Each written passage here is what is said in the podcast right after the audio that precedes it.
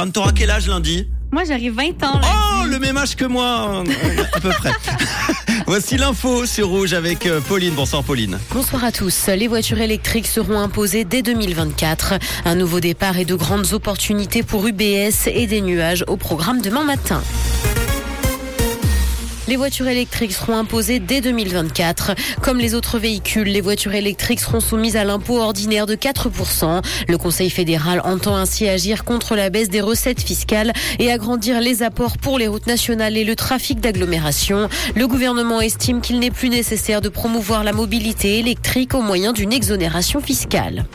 Un nouveau départ et de grandes opportunités pour UBS. L'Assemblée générale de la banque s'est tenue aujourd'hui et son président a tâché de mettre les actionnaires en confiance. Et ce alors que l'absorption de Crédit Suisse s'annonce lourde et périlleuse pour le numéro 1 bancaire helvétique. Les programmes de rachat d'actions sont suspendus compte tenu de cette opération, mais ils reprendront dès que possible. La semaine de 4 jours pourrait être testée dans le canton de Vaud. Le parti ouvrier et populaire verrait d'ailleurs d'un bon oeil que le canton mette en place un projet pilote de la semaine de travail de 4 jours, mais sans perte de salaire. La mise en place de ce dispositif devrait comporter un maximum de 35 heures de travail par semaine pour un taux d'occupation de 100%. Quelques entreprises suisses ont d'ailleurs déjà fait des essais. Dans l'actualité internationale, diplomatie, Emmanuel Macron est arrivé en Chine pour une visite de trois jours.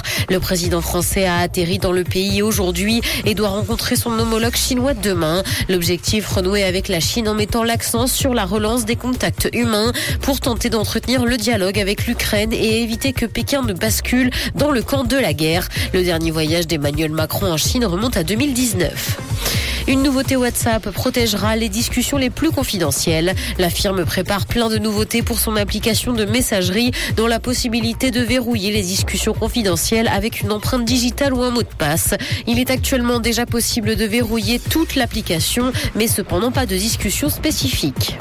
Musique, Bob Dylan, Iggy Pop, mais aussi Nora Jones et Lil Nas X seront au Montreux Jazz Festival. Il a dévoilé son programme payant aujourd'hui pour sa 57e édition qui se tiendra du 30 juin au 15 juillet prochain. Le festival reconduit sa marque de fabrique équilibrée en mélangeant les styles et les générations. À ces emblématiques têtes d'affiche s'ajoutent également des figures majeures de la scène actuelle, mais aussi les sensations du moment.